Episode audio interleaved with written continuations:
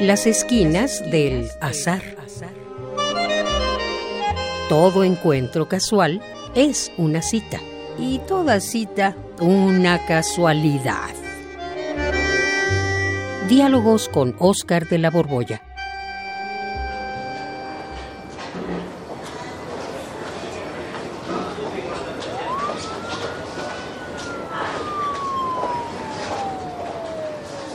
Juan ¿qué andas haciendo aquí? Ay, me espantaste. ¿Tú qué estás haciendo aquí? Pues no sé, en este hospital, pues. ¿Te acuerdas de Johnny? Pues sí, me acaban de hablar por lo de Johnny. Pues a mí igual, resulta Ajá. que parece ser que se quiso suicidar. Ay, no me digas. Pues fue lo que me dijeron ahora que le pregunté a la enfermera. Y me dijo una cosa todavía más rara, que nos llamaron porque éramos los únicos nombres que aparecían en su teléfono ¿Nada más celular. tú y yo? Pues nada más tú y yo. Ay, qué raro. ¿Tú sabes algo de él? Pues hace mucho que no sabía nada de él, incluso te digo ahora que me hablaron. Dije, ¿qué Johnny será? Porque creo que Juan es el nombre más común en esta ciudad. El Johnny, pues sí. El lo, Johnny, que, sí. lo que pasa es que parece que sí coincide porque, por lo como lo, me lo describieron, porque no lo he podido ver, pues es este que tiene así como deseos artísticos. Ajá. No sé si sea mal del Juan. Espero que no sea tu caso. Porque ha habido varios Juanes que se han suicidado. Uno de ellos, Juan Garzón Bates. Juan Garzón, sí. ¿Te es- acuerdas este filósofo? ¿Cómo no? Fue director de la Casa del Lago. Y, y fue el último, yo lo conocí porque fui ayudante suyo en una materia que él daba sobre Nietzsche. Ujú. Y incluso me empezó a dirigir la tesis de licenciatura. Y fue el último que recibió de la Facultad de Filosofía y Letras el summa cum laude. Ah, no sabía. Sí, por un libro que yo llevé muchos años, no sé si se sigue reeditando, lo publicaba Grijalvo, se llamaba Ontología y Revolución. Y fue un libro importante porque se había anticipado un par de años a la aparición de otro libro en el que se intentaba mezclar Heidegger con el marxismo. En los años 70, más o menos. Más o menos Sí. esos eran, fíjate. Dialéctica de lo concreto de Karel. Kosica. ¿Te acuerdas que fue muy famosísimo? Pues el libro de Juan Garzón fue anterior. Bueno, y hay otro Juan que... Pues mientras esperamos te lo cuento.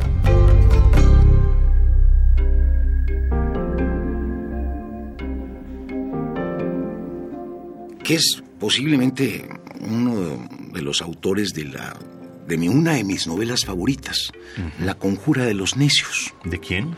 de John Kennedy Toole. John Kennedy se llama igual Sí, que... igual que el otro. Que los otros. Nada más que este es Kennedy Toole. Ajá. Era un escritor que había tenido una, pues, una aparición ahí medio oscura con un libro primero que era la Biblia del Neón, que tenía inédito en ese momento, y había dedicado su- sus años así más fértiles a, a la redacción de La Conjura de los Necios, y fue a una editorial y lo rechazaron, y a otra más y lo rechazaron. Y cuando finalmente se dio cuenta que iba a ser imposible publicar su obra maestra, decidió suicidarse de una manera atroz. Se metió en su automóvil, agarró una manguera, la conectó con el escape, la metió por la ventanilla y se asfixió. Qué sofisticado. Pues más o menos es un método. Si tienes un buen garaje se puede practicar. Y un mal coche. Pues, eh, cualquier coche tiene suficiente dióxido de carbono como para matarte. Sí. Bueno, pues esa novela, más bien dicho, esa muerte, pues impactó a la mamá y la mamá se encargó de andar visitando otra vuelta a editores y editores y con un sentimiento de culpa que me imagino la convirtió en la gente literaria más eficaz. Porque finalmente encontró a un profesor en una universidad, un tal Walker Percy, si mal no recuerdo, y le entregó el manuscrito entre lágrimas, suplicándole que lo leyera. Y este profesor, que más o menos era piadoso, tomó el manuscrito con la, el malestar que eso supone, ¿no? Ay, qué cosa, ya me agarraron, ya me apergollaron aquí. Y empezó a leerlo con la intención de poderse deshacer de inmediato. Pero según cuenta en el prólogo, porque finalmente la novela se publicó y la prologa este Percy, el manuscrito le fue ganando poco a poco. Lo atrapó. Lo atrapó y, y, terminó con unas carcajadas que los que estaban alrededor de su cubículo fueron a quejarse incluso. Y le pareció tan buena que la dio a publicar pues en la editorial universitaria, ¿no? Una editorial universitaria. Y tuvo nada menos que la suerte de haber ganado el premio Pulitzer. El premio Pulitzer para la ficción de 1981. O sea, 11 años después de la muerte de Kennedy Toole, que, insisto, se, se mató muy jovencito, 31 años, y finalmente la madre, después de peregrinar por centenar de lugares, consiguió esto. Y no solamente le dieron el Pulitzer, fíjate, le dieron también el premio a la mejor novela de lengua extranjera en Francia, lo que es también un reconocimiento muy, muy importante. Entonces, es una paradoja que, pues que haya muerto así. Yo a veces pienso que uno debería de tomarse las cosas con más cuidado, porque lo que termina de precipitar en muchas ocasiones el deseo de quitarse la vida es que uno voltea y ve cada gente que triunfa. Eh, verdaderamente de esos que piensas que no tienen mucho cerebro, eh, digámosles que son los bobos. Sin, ningún mérito. Sin ningún mérito, sin nada. Y de, pronto ponen una miscelánea y de pronto la miscelánea se vuelve una cadena de misceláneas. o ponen una librería y se vuelve cadena de librera. Eh, gente que por alguna casualidad triunfa y cuando uno los conoce le resulta uno inexplicable el, el por qué triunfan los idiotas.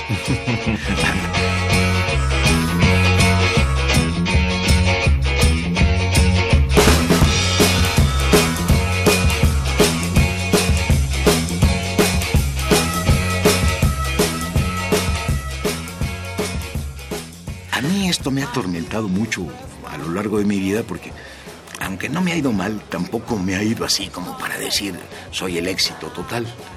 Pero he visto muchos idiotas que sí triunfan y entonces me inquieta mucho porque me hace dudar de mi talento, de mis méritos, de mi esfuerzo.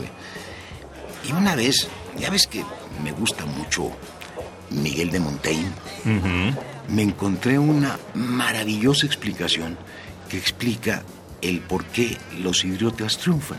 Ahí lo, toca ese tema. Sí, sí, ahí en los ensayos. Si mal no recuerdan el ensayo en donde se refiere a la vanidad, ahí muestra cómo son más escasos los sujetos inteligentes y abundan los tontos. Fíjate que Montaigne cuenta algo parecido. Él dice que la diferencia de proporción entre los inteligentes y los tontos es notabilísima hay muchísimos más tontos que inteligentes. Tanto los inteligentes como los tontos se proponen empresas, pero como todo resulta finalmente dependiendo del azar, hay veces casuales que algún inteligente brinca, pero como son tantos los idiotas, se nota más porque la cantidad de aspirantes al éxito entre los idiotas es multitudinaria. Entonces, por azar, les tocan más veces a los idiotas. Entonces, los inteligentes no aspiran al éxito. Sí aspiran al éxito, pero como el azar es parejo, igualmente injusto en todos los casos. Pero imagínate, 90 idiotas por 10 inteligentes. Un promedio estadístico hace que sea un idiota y en cambio, perdón, un inteligente y 10 idiotas los que triunfan. Ajá.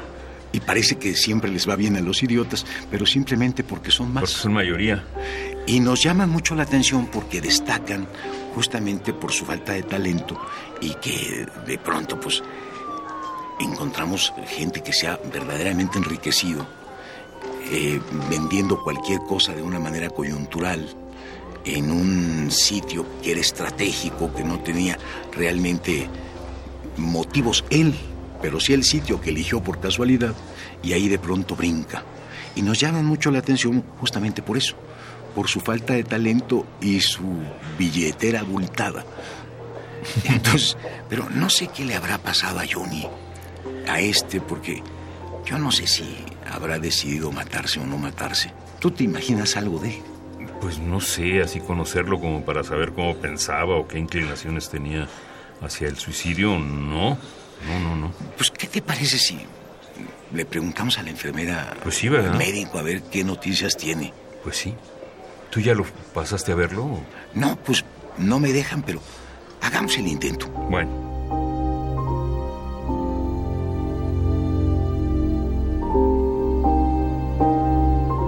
Doctora. Sí. Ah, este, buenas tardes. Es que somos eh, amigos de la persona esta que de. Están haciendo. De ah, Johnny. Eh, que se intentó suicidar. No, no, no, no, no, despreocúpense. ¿Cómo está? No, Johnny está en perfecto estado. Él ya se salvó. Ya Ah, se qué salvó. bueno. Sí, sí, sí. ¿Y, y- y entonces qué fue suicidio? ¿Por qué? No, no, no, no fue ningún intento de suicidio. Lo único que hizo fue comerse 38 huevos cocidos. Pero ya está salvo. 38 huevos. ¿Lo podemos ir a ver? Claro que sí, pasa. Gracias. Radio UNAM, en colaboración con la Facultad de Estudios Superiores Acatlán, presentó